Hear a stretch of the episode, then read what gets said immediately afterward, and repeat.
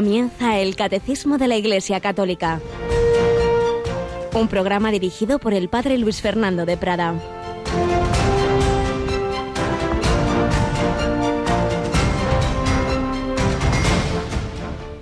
Ánimo, hijo, tus pecados te son perdonados. ¿Qué es más fácil decir?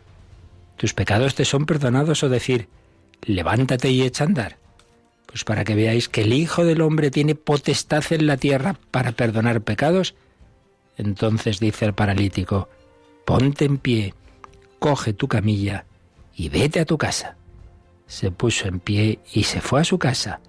Al ver esto la gente quedó sobrecogida y alababa a Dios que da a los hombres tal potestad. Alabado sean Jesús, María y José. Sí, alabemos al Señor que nos da esa potestad.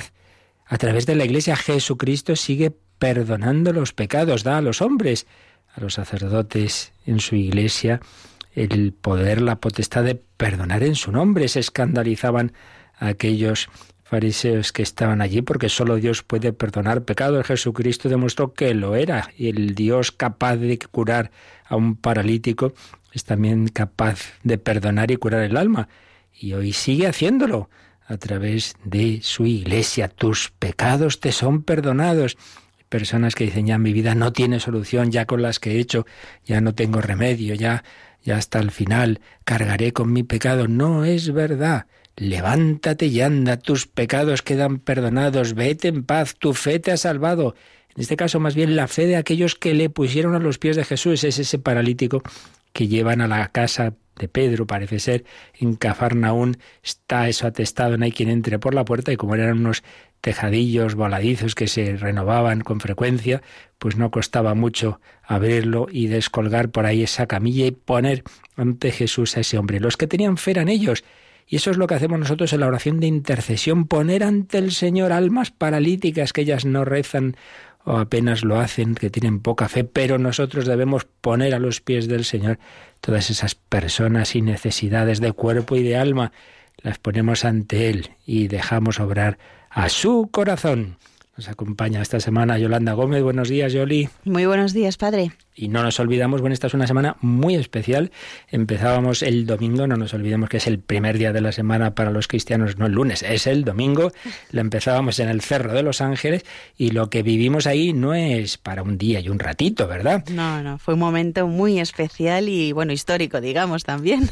Así es, un momento que fuimos preparando durante todo el mes de junio con esas preciosísimas meditaciones de 5 a 7 minutos que nos preparaba el Padre Santiago Arellano, que muchísimas personas han seguido. Bueno, pues esas meditaciones y la ceremonia que vivimos en el Cerro de los Ángeles ya lo tenemos todo ese audio en un disquito. Así que, ¿qué te parece si, si escuchamos a nuestra compañera Rocío que nos dice que ya está esto preparado? Perfecta. Vamos con ello. Miles de fieles católicos, presididos por sus pastores, renovaron el 30 de junio de 2019 la consagración de España al corazón de Jesús, en una Eucaristía celebrada a los pies del monumento dedicado al Sagrado Corazón, el mismo lugar en el que se hizo por primera vez en 1919. Que todos proclamemos y demos gloria a ti, al Padre y al Espíritu Santo, único Dios que vive y reina por los siglos de los siglos. Amén. Esta celebración fue el acto central del centenario de aquella primera consagración de nuestra nación, un acontecimiento que en Radio María preparamos con 30 meditaciones del Padre Santiago Arellano, que ahora te ofrecemos en un disco especial junto a la Santa Misa y Exposición del Santísimo, en la que se renovó la consagración de España. Quisiera que este mes sirviera para la consagración de tu persona, querido oyente, pero también para preparar la consagración de tu familia, tu ambiente y también tu patria. En definitiva, Ojalá nos ayude a consagrar todo al corazón de Jesús. Puedes pedir el disco especial de la consagración de España al Sagrado Corazón llamando al 91 822 8010 o en radiomaria.es. Radio María, en el corazón de Cristo en el corazón de Cristo. Bueno, a estas horas no, pero luego ya sabéis, a partir de las nueve, pues ya habrá quien os pueda atender o eso sí, podéis entrar ya, eso sí, a cualquier hora en nuestra web radiomaria.es y solicitar este disco, este disco que tiene ese audio emocionante de 10 a 12 de la mañana, esa retransmisión que hacíamos desde el Cerro de los Ángeles, Santa Misa, exposición del Santísimo y ese momento tan bello de la consagración, la renovación de la consagración de España al corazón de Jesús, pero además esas 30 meditaciones, una joyita que podemos volver a escuchar poquito a poquito en ese disco que hemos preparado. Pues ya sabéis, lo podéis ya solicitar. Bueno, pero seguimos en el corazón de Jesús porque mañana es primer viernes de mes que es una especie como de fiesta mensual del corazón de Jesús. ¿Y qué hacemos en Radio María la noche antes, Yolanda?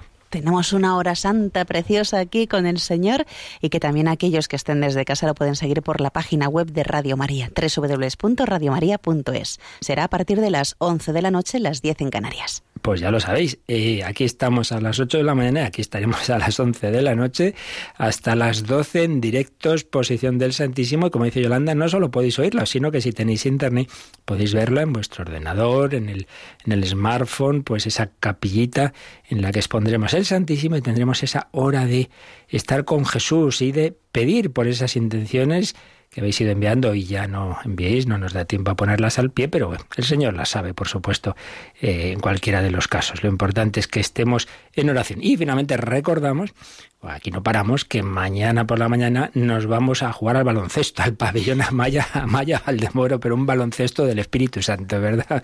Sí, sí, tendrá lugar la Asamblea de la Renovación Carismática Católica y vamos a ofrecer a los oyentes de Radio María las cuatro enseñanzas que va a impartir el sacerdote colombiano John Mario Montoya.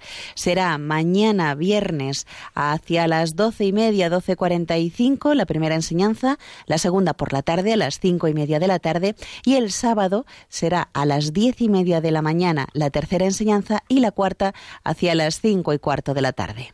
Pues nada, ya sabéis, el corazón de Jesús nos da el Espíritu Santo y al Espíritu Santo lo invocaremos de una manera muy especial en esa asamblea que también Radio María va a llevar a vuestra casa. Pues vamos a seguir aprendiendo también de una mujer llena del Espíritu Santo y amante del corazón de Cristo, que fue la Madre Maravilla, Santa Maravillas de Jesús.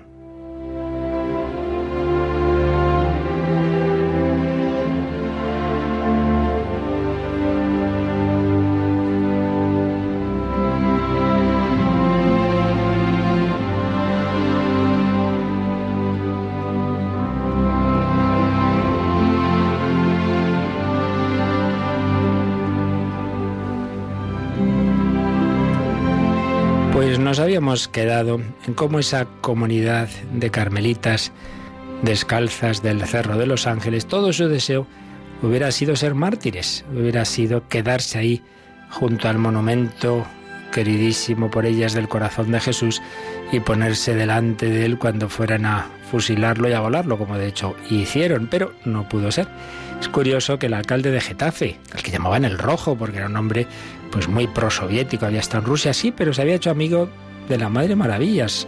Le gustaba ir a hablar con ella en francés y, y bueno, pues había algo en ella que, que él no quería que les pasara nada. Las, eh, las tenía ahí en Getafe, en, recogidas en una casa que era de unas monjas franceses, las ursulinas, aunque luego pues él viendo la situación, él no quería que bajo su jurisdicción pudieran matarla y veremos que enseguida hizo para que se trasladaran a Madrid. Pero vamos a, a leer una cartita muy curiosa que la Madre Maravilla se escribió cuando estaban ahí en Getafe a aquellas otras que habían salido de la fundación de Getafe y han venido a la India a una madre Rosario que estaba allí.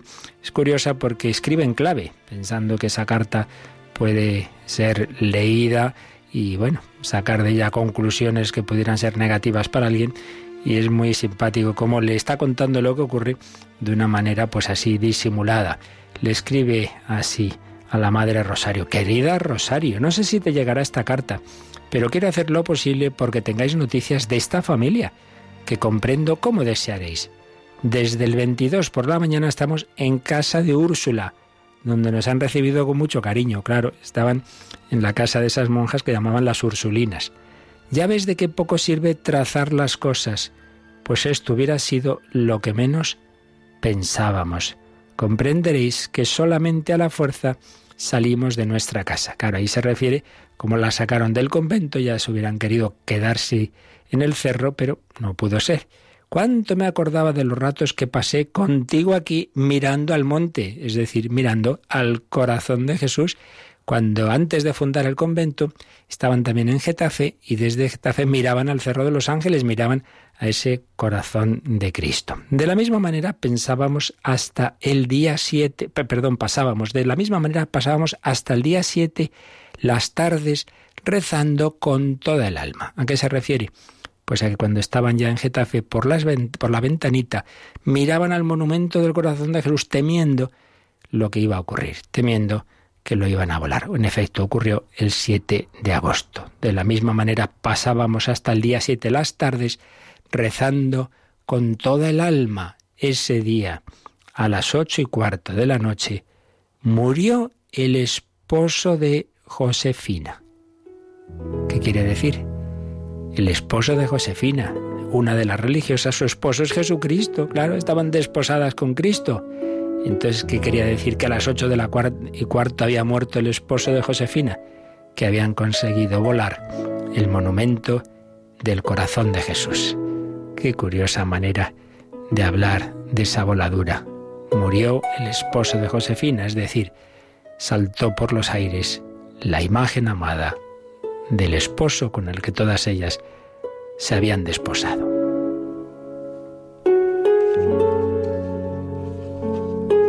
murió el esposo de Josefina, pero en medio de nuestra inmensa pena tenemos el consuelo de saber que vive para siempre en el cielo y no puede morir.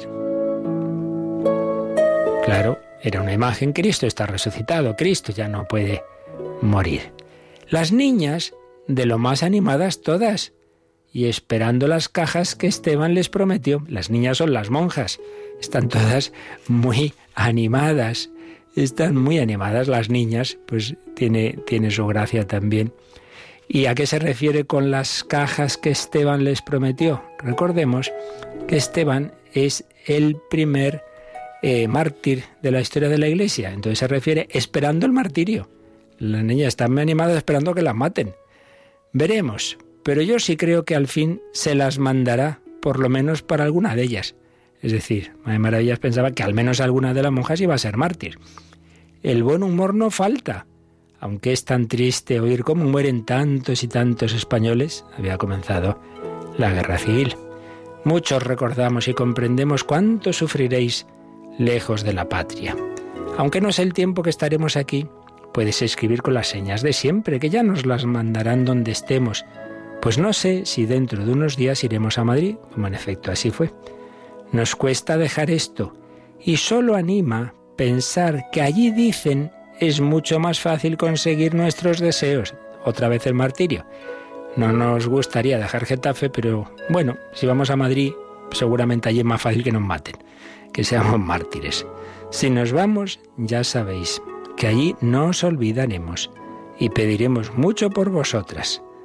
Pero vosotras también hacedlo por nosotras y sobre todo por mí que tanto lo necesito. A tus chicas, es decir, a las monjas que estaban allí, Muchos y cariñosos abrazos de todas y muy especialmente míos. Y ya sabes cuánto te quiere y te está unida María.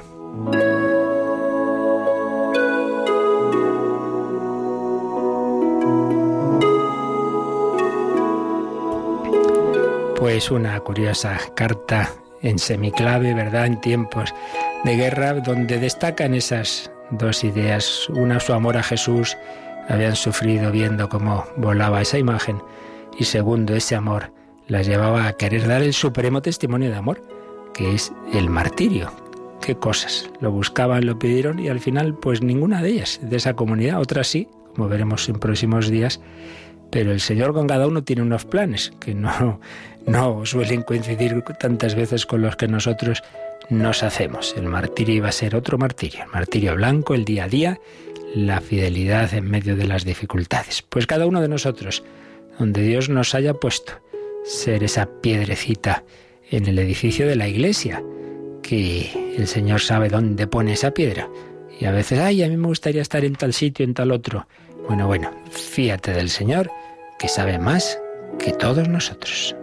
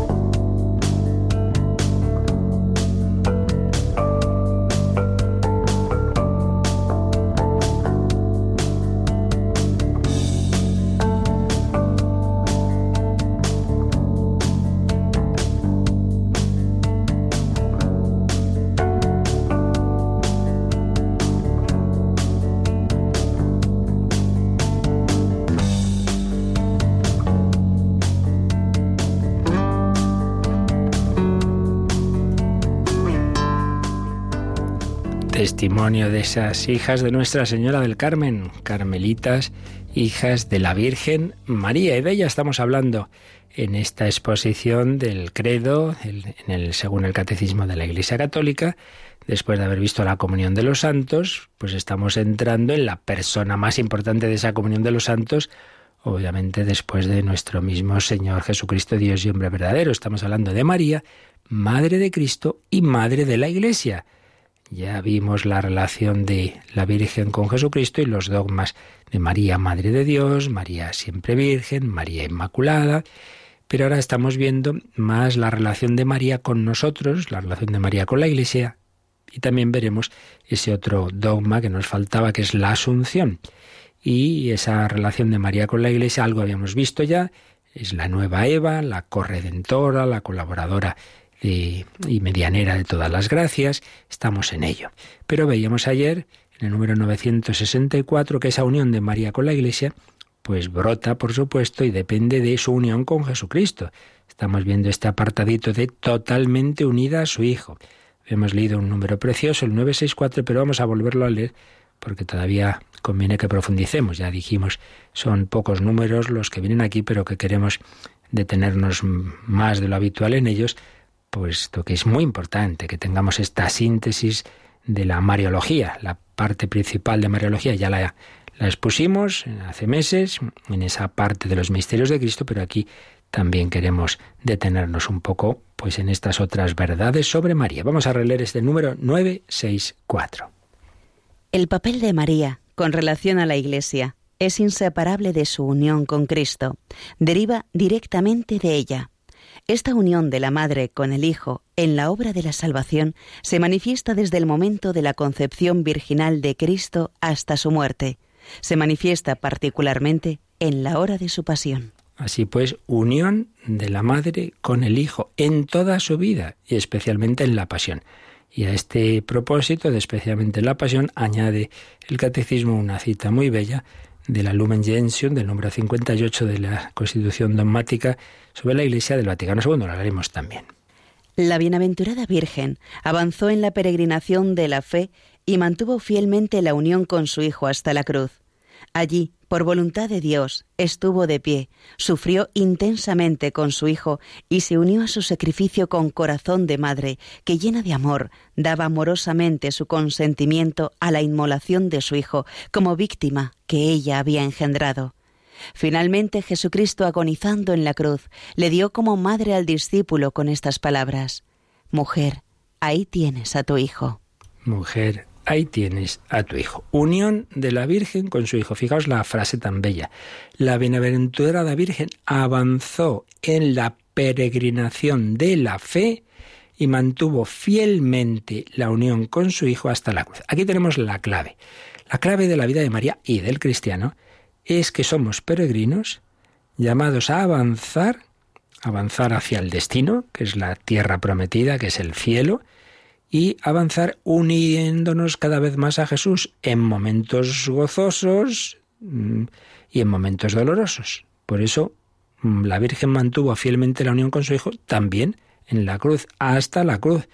Y el que está con Cristo en los momentos buenos o malos de esta vida, estará con Él en los momentos, en los misterios gloriosos. Vamos a profundizar un poquito en esto y para ello no nos olvidemos de que tenemos una gran encíclica no, a veces van pasando los años y nos parece como que las cosas se quedan ya lejanas y no olvidemos que el magisterio de la Iglesia es, digamos, un desarrollo acumulativo. Lo, lo anterior no, no es que ya desaparezca y no tenga importancia, sino que los documentos posteriores presuponen los anteriores y siempre hay que verlos en coherencia. Pues bien, de las 14 encíclicas de San Juan Pablo II, hay una dedicada específicamente a la Virgen María Redentoris Mater, la madre del Redentor. Recordaréis que el Papa Juan Pablo II, el Papa del Totus Tus, consagrado a María, pues proclamó un año mariano, un precioso año mariano que duró más de un año.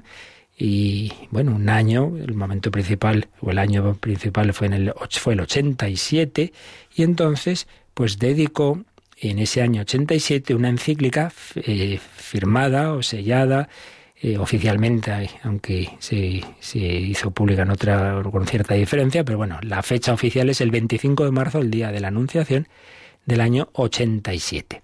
Una encíclica, por tanto, a la que siempre debemos acudir si queremos profundizar en la doctrina y espiritualidad mariana, porque pues es de los documentos eh, relativamente recientes, aunque ya tenga sus años, pero de esos documentos de, de, un rango bastante alto, sin ser, por supuesto, una definición dogmática, pero de esos documentos de magisterio importante. Tiene tres partes. Primero, María en el misterio de Cristo, justo lo que estábamos diciendo, esa unión de la Virgen con Jesús. Segundo, la Madre de Dios en el centro de la Iglesia peregrina, que es también pues ese aspecto que, que ahora en estos números del catecismo vamos a ver. Y tercero, profundizó en esa verdad que, no está del todo precisada teológicamente de, su definición, pero que aquí el Papa pues fue dando pasos, mediación materna.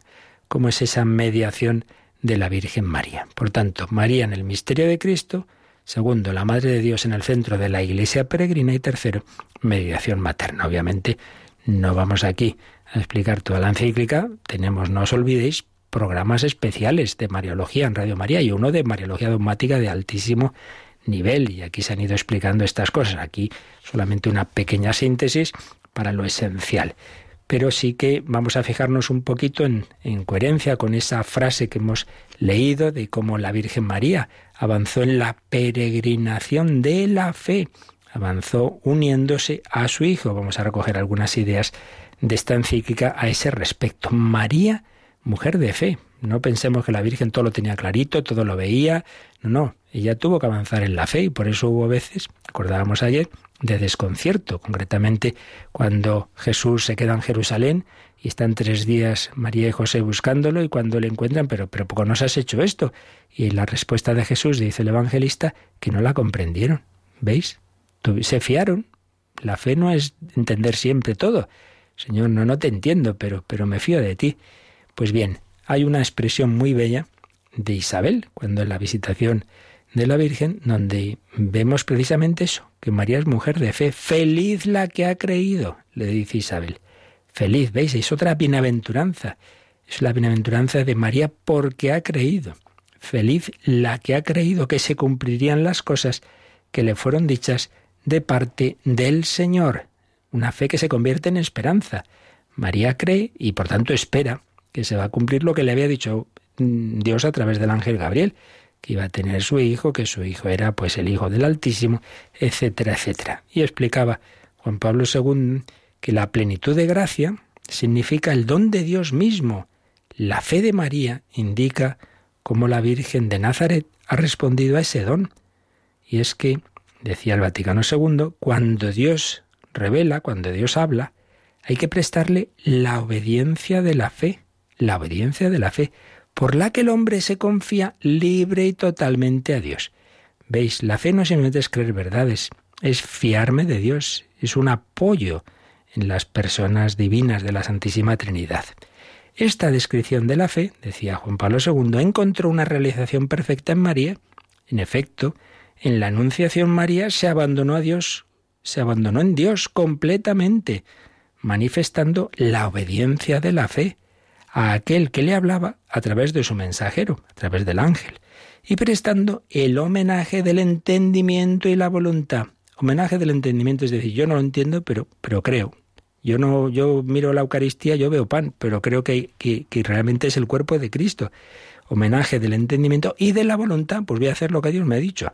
Y ya está, me fío. Ha respondido, decía San Juan Pablo II, María ha respondido con todo su yo humano, femenino. Y en esta respuesta de fe estaban contenidas una cooperación perfecta con la gracia de Dios y una disponibilidad perfecta a la acción del Espíritu Santo, que perfecciona la fe por medio de sus dones. Muy bella expresión. La Virgen a ese anuncio del ángel respondió con su yo humano y femenino, colaboró. Sí, recibió la gracia, todo es gracia, fue hecha inmaculada, Sí, pero luego hay que corresponder, hay que responder a esa gracia de Dios, también movidos por la propia gracia, pero hay que poner el sí. Es el fiat de María, que decía el Papa, este fiat de María, este hágase en mí, ha decidido desde el punto de vista humano la realización del misterio divino. se da una plena consonancia con las palabras del Hijo. He aquí que vengo, Dios, a hacer tu voluntad.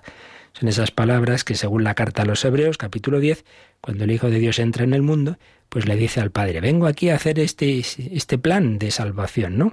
Hecho hombre a hacer tu voluntad, oh Padre. Pues el Hijo eterno obedece al Padre, María, la esclava del Señor, se fía también.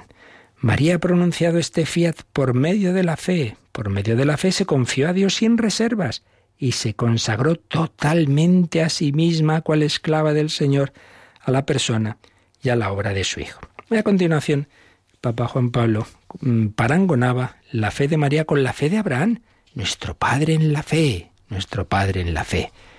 Dice la carta a los Romanos, capítulo 4, que Abraham, esperando contra toda esperanza, creyó y fue hecho padre de muchas naciones. Bueno, pues María, esperando contra toda esperanza ser madre sin dejar de ser virgen, creyó y fue hecha madre de toda la humanidad. Claro que sí. María en el instante de la Anunciación creyó que por el poder del Altísimo, por obra del Espíritu Santo, se convertiría en la madre del Hijo de Dios. ¡Qué fe de María! Por eso decía el Papa, la Anunciación representa el momento culminante de la fe de María a la espera de Cristo, pero es además el punto de partida en donde se inicia todo su camino hacia Dios, todo su camino de fe. Esto que hemos leído en el Catecismo, de esa peregrinación de la fe, pues sobre todo empieza ahí, en la Anunciación. Y sobre este camino, de modo eminente y heroico, con un heroísmo de fe cada vez mayor, se va a efectuar la obediencia profesada por ella a la palabra de la divina revelación. Así pues, como el patriarca del pueblo de Dios, como Abraham, así también María, esperando contra toda esperanza, creyó. Creer quiere decir abandonarse en la verdad misma de la palabra de Dios. Bueno, podemos a pedirle a la Virgen que nos ayude a nosotros, que se acuerde de nosotros, que no tenemos esa fe por desgracia, que nos ayude a caminar, a peregrinar con fe, con esperanza, con amor. Acuérdate, Madre, acuérdate de nosotros, ayúdanos a ser peregrinos de la fe, como tú, como tú, nuestra queridísima Madre Celestial.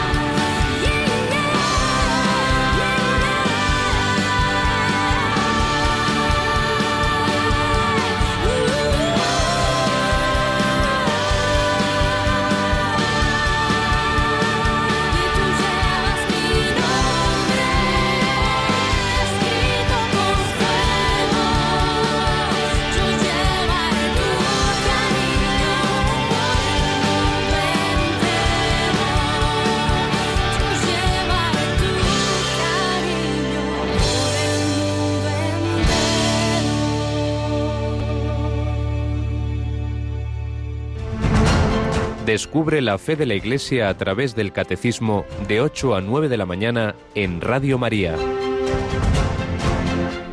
María lleva nuestro nombre escrito en el cielo, pero yo llevaré tu camino, tu cariño, por el mundo entero.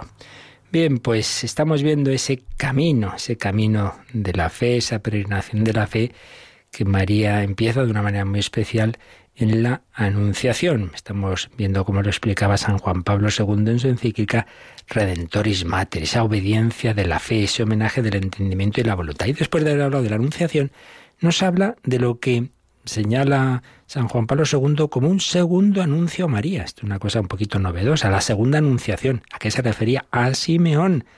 Claro, Simeón le hace otro anuncio. Pasa que este es bastante doloroso. Le dice que su hijo va a ser signo de contradicción y que una de dolor va a atravesar su corazón de madre, que ella va a participar en esa contradicción que Jesús va a significar, porque la humanidad se va a dividir en torno a Cristo, unos van a creer en Él como Hijo de Dios y otros lo van a perseguir.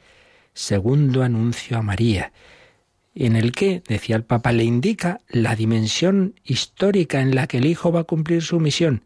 ¿Cuál va a ser esa dimensión? La incomprensión y el dolor. Entonces María aprende de, ahora no a través del ángel Gabriel, sino del anciano Simeón, que debe vivir en el sufrimiento su obediencia de fe al lado del Salvador que sufre y aprende que su maternidad será oscura y dolorosa. Hoy una ocasión me hizo pensar que algo así, algo así, siempre a las distancias que hay respecto de entre las personas humanas normales y, la, Inmaculada Virgen. ¿no? Recordáis que San Maximiliano Colbe, de pequeño, tuvo una visión una vez que se había portado un poquito mal, había sido travieso, y su madre dice, ay, hijo mío, ¿qué va a ser de ti? Y entonces, pues San Maximiliano acudió a la Virgen y tal, y en un momento dado tiene una visión de la Virgen que le ofrece dos coronas, una blanca y otra roja, y él coge las dos. Y entonces, ¿qué significaba eso? ¿Qué iba a ser de ti? Pues que iba a ser religioso, corona blanca, la pureza, la castidad, y la roja, que iba a ser mártir. Y se lo contó a su madre. Entonces su madre mm, pensaría, este hijo mío va a morir mártir. Sabía desde que era pequeño, tenía esa, esa, mm, de alguna manera, revelación a través de lo que le contó su hijo, de lo que iba a ocurrir. Llevaría en el corazón esa, esa, por un lado, esperanza, porque era una mujer de mucha fe, de mucha, muchísima fe y esperanza. Y de hecho, cuando ya al final de, bueno, de los últimos años de su vida, ya sus hijos son muertos, son mayores, etcétera, pues ella va, va a llevar una vida, va a acudir a una congregación religiosa, va a vivir como si fuera una religiosa. Pero eso no quita, claro, el, el, dolor, ¿verdad? Entonces ella llevaba esa espina de que su hija, su hijo iba a morir. Y de hecho murieron varios de sus hijos en todos esos años dramáticos de la Segunda Guerra Mundial. Bueno, pues la Virgen María sabe desde que Jesús es un bebé de 40 días eh, que una espada de dolor va a traspasar su alma porque su hijo es signo de contradicción. Anunciación, segunda anunciación con Simeón, tercer aspecto del que hablaba el Papa Juan San Pablo II sobre la peregrinación de la fe de María, la vida oculta, año tras año en Nazaret, ahí como un niño más, con San José, ahí en la carpintería. Entonces decía el Papa que la vida de María está oculta con Cristo en Dios, expresión de San Pablo, por medio de la fe. La fe es un contacto con el misterio de Dios y dice que María es la primera de aquellos pequeños, pequeñuelos, de los que Jesús dirá, Padre, has ocultado estas cosas a los sabios e inteligentes y se las has revelado a los pequeños. María va conociendo a su hijo, claro, no como lo conoce el Padre, solo el Padre conoce al Hijo de una manera total, pero es la primera entre aquellos a quienes el Padre se lo ha querido revelar. Nadie conoce al Hijo sino el Padre y aquel, aquel Padre se lo quiera revelar. María está en contacto con su Hijo a través de la fe y por la fe es bienaventurada porque ha creído y cree cada día en medio de las pruebas y contrariedades. Entonces decía el Papa que en ese día a día, pues mm, días que podrían humanamente parecer grises, de, rutina, María vive una particular fatiga del corazón, unida a una especie de noche de la fe, usando una expresión de San Juan de la Cruz. Carol Wojtyła, como sacerdote, hizo la tesis precisamente sobre la fe en San Juan de la Cruz, la noche de la fe Todos pasamos momentos de oscuridad, momentos de noche, momentos en que parece que Dios se ha escondido, yo no lo siento. Bueno, pues María también tendría momentos de decir, este es el Hijo de Dios aquí dando golpes a la madera. Noche de la fe, como un velo a través del cual hay que acercarse al invisible y vivir en intimidad con el misterio. Después nos habla del encuentro en el templo, que ya hemos comentado nosotros, pues cómo María y José no comprendieron la respuesta que les dio. Entonces dice el Papa, Jesús tenía conciencia de que nadie conoce bien al Hijo sino el Padre, tanto que aun aquella, a la cual había sido revelado más profundamente el misterio de su filiación divina, su madre, también ella vivía en intimidad con ese misterio solo por la fe. ¿Veis? También la Virgen tiene que vivir de fe. También la Virgen se desconcierta ante determinados acontecimientos. Y luego ya, claro, llega a María al pie de la cruz. Y entonces fijaos aquí qué expresión tan fuerte. Dice que María es testigo, humanamente hablando, de un desmentido, un completo desmentido, aquellas palabras gloriosas que había dicho el ángel, ¿no? Pues cómo será el Hijo del Altísimo, su reino no tendrá fin. Está agonizando en la cruz. Su hijo agoniza sobre aquel madero como un condenado, despreciable, deshecho de hombres, varón de dolores, despreciable, que decía el profeta Isaías, y este es aquel cuyo reino no tendrá fin. María es testigo, humanamente hablando, de un completo desmentido de estas palabras. Esto nos pasa muchas veces, Señor, pero si yo creía que contigo todo iba a salir bien y esto es un desastre, todo mal, todo lo que te he pedido nada, no me has concedido nada, y todo ha salido mal. Y momentos de, duda, de fe. Bueno, pues María humanamente podría haber perdido la fe y la esperanza, pero, pero, pero este es el Hijo de Dios aquí en, en la cruz agonizando entre asesinos. ¿Qué es esto? Cuán grande, cuán heroica en esos momentos es la obediencia de fe demostrada por María ante los insondables designios de Dios, cómo se abandona en Dios sin reservas, prestando el homenaje del entendimiento y la voluntad aquel cuyos caminos son inescrutables. Expresión de San Pablo, Romanos 11:33. Por medio de esta fe, María está perfectamente unida a Cristo en su despojamiento. Es la más profunda kenosis de la fe la historia de la humanidad, la kenosis, el vaciamiento, el despojo, a ti mismo una espada, te atravesará el alma, se está cumpliendo. Y es el contrapeso de la desobediencia y de la incredulidad contenidas en el pecado original. Y aquí pues, se cumple esto que comentábamos de, del paralelismo Eva, nueva Eva. El nudo de la desobediencia de Eva fue desatado por la obediencia de María. Feliz la que ha creído. Es una clave que nos abre a la realidad íntima de la Virgen María. La fe de María, si como a llena de gracia, si como llena de gracia ha estado eternamente presente en el misterio de Cristo, por la fe se convertía en partícipe en toda la extensión de su itinerario terreno. Avanzó en la peregrinación de la fe, una peregrinación con esos momentos de oscuridad, como el templo, y sobre todo con ese momento que parece un desmentido de las palabras gloriosas del ángel. Y si esto decía Juan Pablo II en Redentores Mater, recordemos una expresión del final de la encíclica Lumen Fidei, esa encíclica primera del Papa Francisco, aunque decía él, y ya lo sabemos que prácticamente estaba ya preparada por Benedicto XVI, pero al final de esa encíclica, Lumen Fide número 58, se recoge esta, estas ideas. San Justino Mártir tiene una hermosa expresión en la que dice que María, al aceptar el mensaje del ángel, concibió fe y alegría. Entonces decía el Papa Francisco, en la Madre de Jesús, la fe ha dado su mejor fruto, y cuando nuestra vida espiritual da fruto nos llenamos de alegría que es el signo más evidente de la grandeza de la fe. En su vida María ha realizado la peregrinación de la fe siguiendo a su Hijo. Así en María el camino de fe del Antiguo Testamento es asumido en el seguimiento de Jesús y se deja transformar por él, entrando a formar parte de la mirada única del Hijo de Dios encarnado. Así pues, peregrinación de María, un camino de fe, uniéndose cada vez más a su Hijo, en todos esos momentos, desde la Anunciación, eh, la segunda Anunciación de Simeón, el día a día de Nazaret, ese momento de desconcierto del niño en el templo y luego, por supuesto, ese momento duro de la cruz, pero todo ello no le quita la fe a María, sigue siendo bienaventurada la que ha creído y esa fe da esperanza y alegría. porque en medio también de los momentos oscuros y dolorosos no se pierde la paz profunda de saber, no, no, Dios está aquí, Él sabe más, yo me fío de Él, no entiendo, pero me fío, sean momentos de gozo, de, mucha luz, sean momentos de triunfo, sean momentos de, las bodas de Caná, o sean momentos de oscuridad, sean momentos de dolor, no estoy solo, está el Señor conmigo. Y encima nosotros, como decíamos ayer, tenemos a la Virgen María. Ella no tenía otra Virgen María que la ayudara a nosotros sí.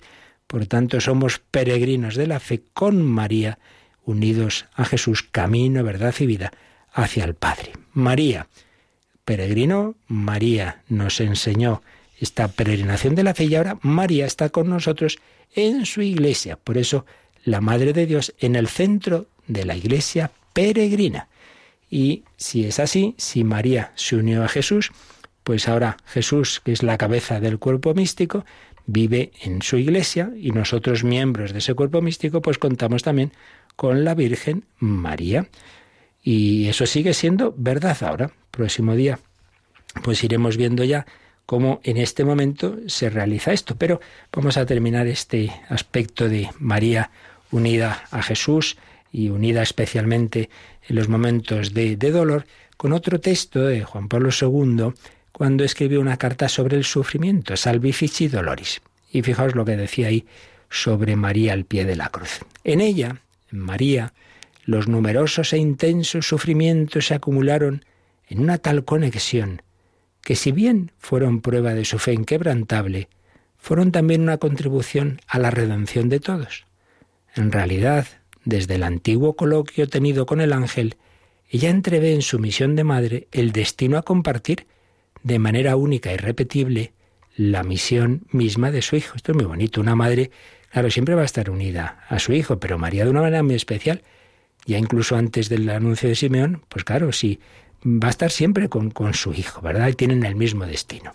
La confirmación de ello le vino, en efecto, bastante pronto tanto en los, de los acontecimientos que acompañaron el nacimiento de Jesús en Belén, pues, pues las dificultades que hubo, ¿verdad? La pobreza, etcétera, cuanto del anuncio formal del anciano Simeón, que habló de una espada muy aguda que le traspasaría el alma, así como de las ansias y estrecheces de la fuga precipitada a Egipto, provocada por la cruel decisión de Herodes. Enseguida, enseguida empezó a ver la espada. Más aún, después de los acontecimientos de la vida oculta y pública de su hijo, indudablemente compartidos por ella con aguda sensibilidad, fue en el Calvario donde el sufrimiento de María Santísima junto al de Jesús alcanzó un vértice difícilmente imaginable en su profundidad desde el punto de vista humano, pero ciertamente misterioso y sobrenaturalmente fecundo para los fines de la salvación universal su subida al Calvario, su estar a los pies de la cruz junto al discípulo amado, fueron una participación del todo especial en la muerte redentora del Hijo. Pues bien, creo que unas preciosas ideas que San Juan Pablo II nos dejó sobre esa asociación de María a su Hijo. Bueno, pues si María estuvo asociada a su Hijo, lo está asociada a su Hijo en ti, porque nosotros estamos en Jesús, ahí tienes a tu Hijo. Nosotros somos ahora ese Jesús al que ya cuida, al que ya acompaña. También está en nuestros momentos buenos, regulares y malísimos. También ella está al pie de tus cruces. María te acompaña, pero hace falta que la invoquemos, que le digamos, sí, Señora, yo quiero ser tuyo, oh Señora mía, oh Madre mía, en todo momento te consagro mi ser. Sí, sí, vivamos consagrados a la Virgen María. Y es que dudo, es que tengo momentos de oscuridad, también los tuvo ella, es que no entiendo, tampoco ella entendió, pero se fió, Madre peregrina de la fe, ayúdame a ser yo también peregrino de la fe, que no dude de que se cumplirán las promesas contra toda esperanza. Tuvo toda esperanza. Abraham, nuestro Padre en la fe, mucho más María, nuestra Madre en la fe. Pues lo dejamos aquí, seguiremos profundizando en estos bellos números del catecismo que nos dan esta síntesis de, la doctrina de siglos de tantos santos y, padres de la Iglesia y papas que han profundizado en esta persona humana que es la Virgen María, que nos ha enseñado cómo avanzar en nuestro camino de santidad. Pues tenemos últimos minutos de oración y también de consultas eh, o testimonios de este o de otros temas.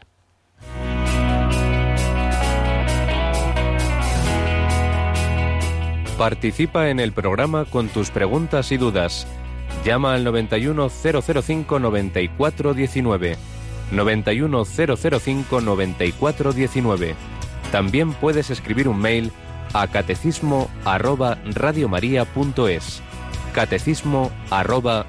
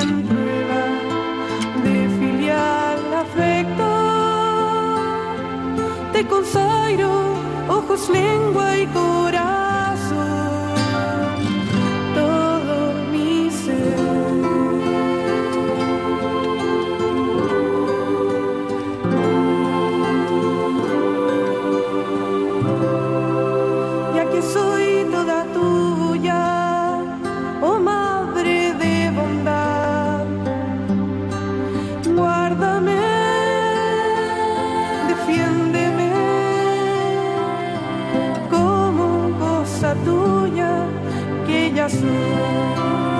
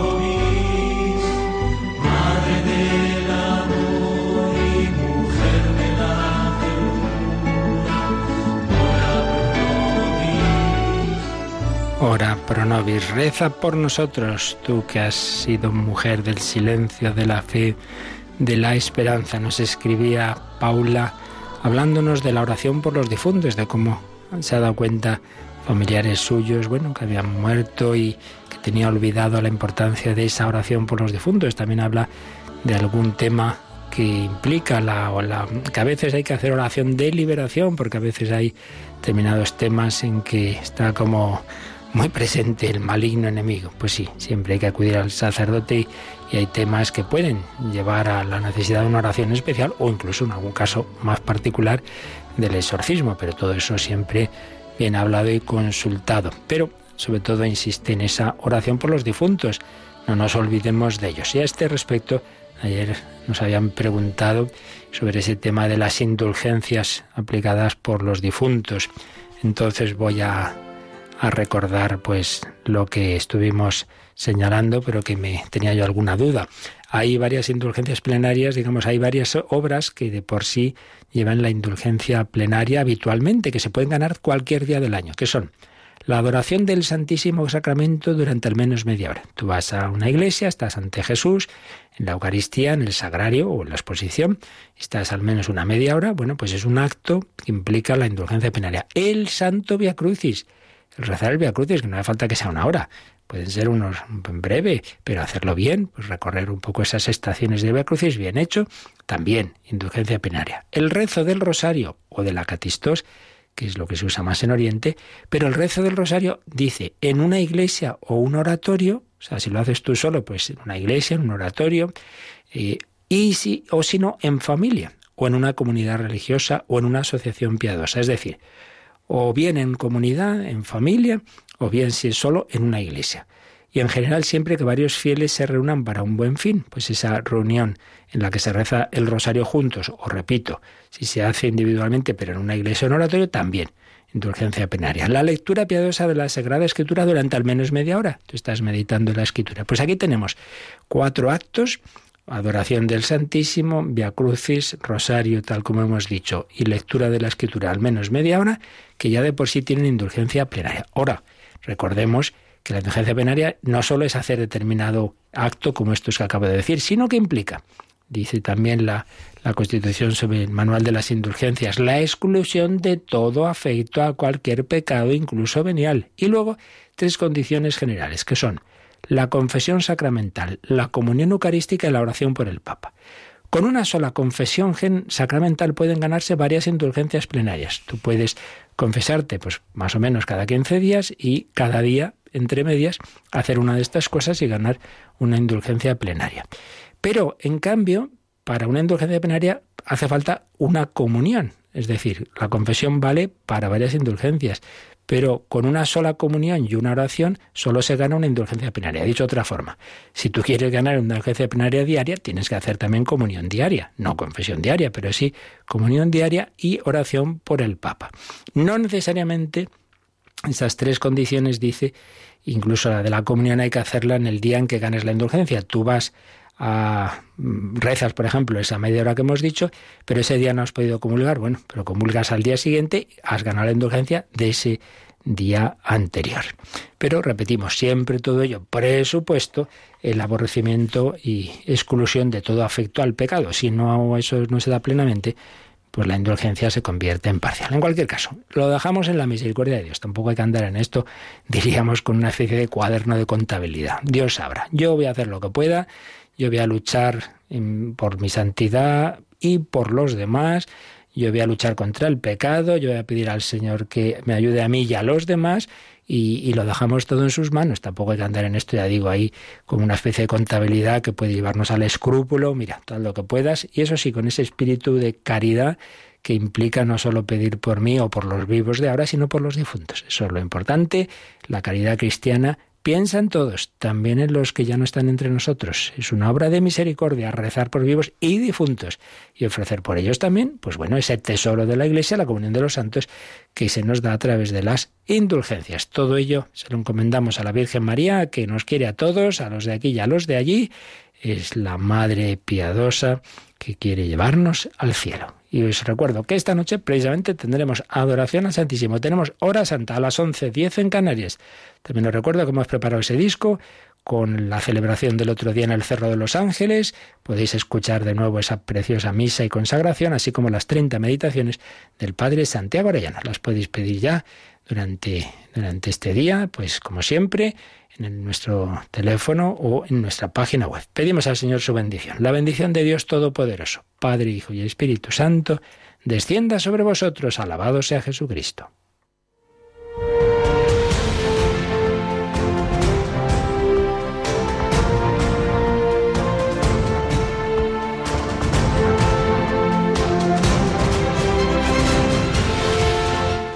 Han escuchado en Radio María el Catecismo de la Iglesia Católica.